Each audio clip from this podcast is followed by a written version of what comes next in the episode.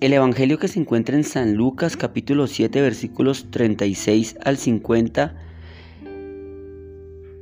es un texto muy interesante que si lo sabemos ver desde la óptica correcta podemos subvertir el, el Evangelio para poder desentrañar el auténtico mensaje que Dios quiere comunicarnos a través de él.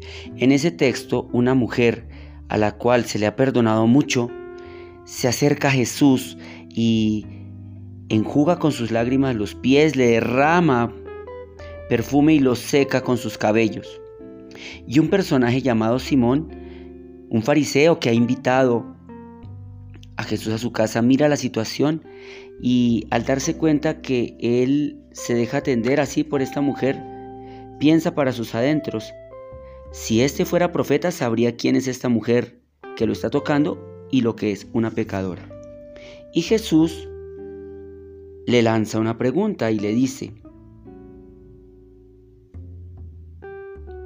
Simón, tengo algo que decirte. Él respondió, dímelo maestro. Jesús le dijo, y le explica una historia de un prestamista que tiene dos deudores y a uno le perdona una deuda diez veces mayor que al otro. Y luego le pregunta, ¿cuál de los dos lo amará más? Y Simón contesta, supongo que aquel a quien se le perdonó más. Uno podría pensar que Dios derrama más amor al que más perdonó. Y ello depende de en cuál lado de la barrera nos ubicamos cuando miramos la situación. Cuando lo vemos desde la perspectiva del hombre, se pudiera pensar que recibe más amor el que ha recibido más perdón. Pero desde la perspectiva de Dios, es claro entender que Él ama a todos los seres humanos por igual. No puede amar a unos más que a otros. Y es más, Dios ama a todos con un amor infinito. Por lo tanto, no puede Dios darle más amor a uno que a otro. Más bien somos los hombres los que percibimos que se da más o menos amor. No es que Dios tenga elegidos los de la rosca. Dios nos ama a todos y no puede amar a nadie más que a otro.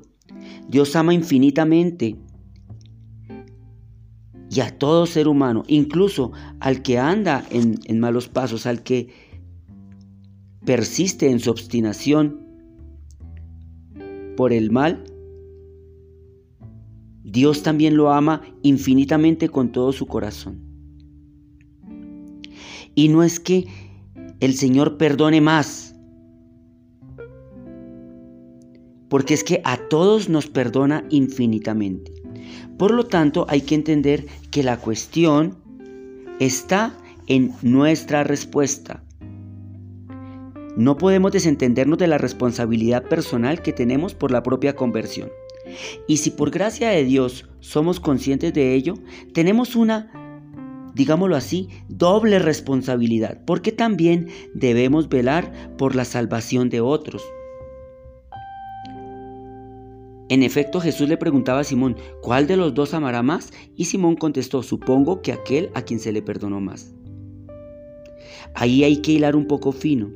Y claro, el que ha experimentado la misericordia de Dios de una forma más pródiga, porque su historia proviene de un pasado muy escabroso, experimentará un particular derroche de perdón que afectará su dadivosidad en la entrega a Dios. Pero no es una regla matemática que se le perdone más para que ame más. Pensemos en la Virgen María, ella no pecó, por lo tanto, no se le tuvo que perdonar falta alguna. Sin embargo, el amor de María por el Señor supera el de cualquier otra criatura. O pensemos, por ejemplo, en nuestro Santo Padre Pío, que nació en un ambiente muy preservado del mal y desde niño tuvo una vida muy virtuosa. Sin embargo, su amor al Señor ha sido excepcionalmente generoso. Yo pensaba en una situación, porque nosotros solemos tomar la opción por el descarte. Entonces nos sumamos a una meritocracia que conlleva a juzgar quién es más piadoso y los que no clasifican según nuestros cánones los sacamos de la opción por pertenecer a nuestros círculos piadosos.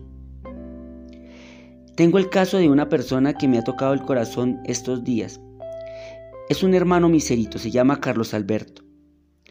Un hombre que recientemente tuvo que ver partir a su mamá, se quedó solo y además de eso, pagando un arriendo en una piecita que no podía sostener, estaba en una situación afligida y desesperada. De alguna manera Dios permitió que tocando ciertos corazones generosos se pudiera conseguir la oportunidad para que este hombre pudiera vivir en una fundación que dirige un sacerdote para recibir personas que superan cierta edad y que se encuentran en situación de indigencia. Contra muchos pronósticos que mostraban que seguramente a este hombre no lo podrían recibir allí, al menos por este momento, se emprendió el viaje a la casa donde se encuentra esa, esa fundación. Casi que no se logra llegar al sitio. Llegando al lugar, el sacerdote le pregunta un par de cosas al hombre. Le dice, oiga, ¿a usted qué le gusta tomar más? ¿Whisky o ron? Y él le dice, pues padre, no, la verdad es que pues a mí no me apetece la bebida, ¿no? Y le dijo, hermano, y usted mire, eh, yo no sé qué cigarrito fuma. Eh, cuando usted quiera fumar, mire, ahí está ese pradito. Y puede hacerse allá. Y el hombre le decía, no, padre, pues es que pues yo, yo, yo no fumo. Entonces el sacerdote se fue conmoviendo su corazón y una entrevista que en principio era solamente para conocerlo terminó en un sí, en una aceptación para recibirlo allí. Este hombre desde cuando salió dijo, mire, yo quiero trabajar, yo quiero hacer lo que me pongan a hacer, yo estoy dispuesto a disponerme a lo que, a lo que me pidan. Y este hombre, que no es una persona propiamente de iglesia, católico, orante, piadoso, correspondió de una manera generosa a una oportunidad que yo quisiera entender que Dios se la quiso dar. Si este hombre responde con fidelidad a esa oportunidad, está haciendo la voluntad de Dios y está entregando de una manera generosa su respuesta. Que eso nos sirva de reflexión a nosotros para que sepamos también acompañar a otros a que se encuentren con Cristo a través de un amor generoso y servicial que un hermano puede llegar a recibir. Que el Señor los bendiga y recuerden que Dios nos ama a todos infinitamente. Muchas bendiciones.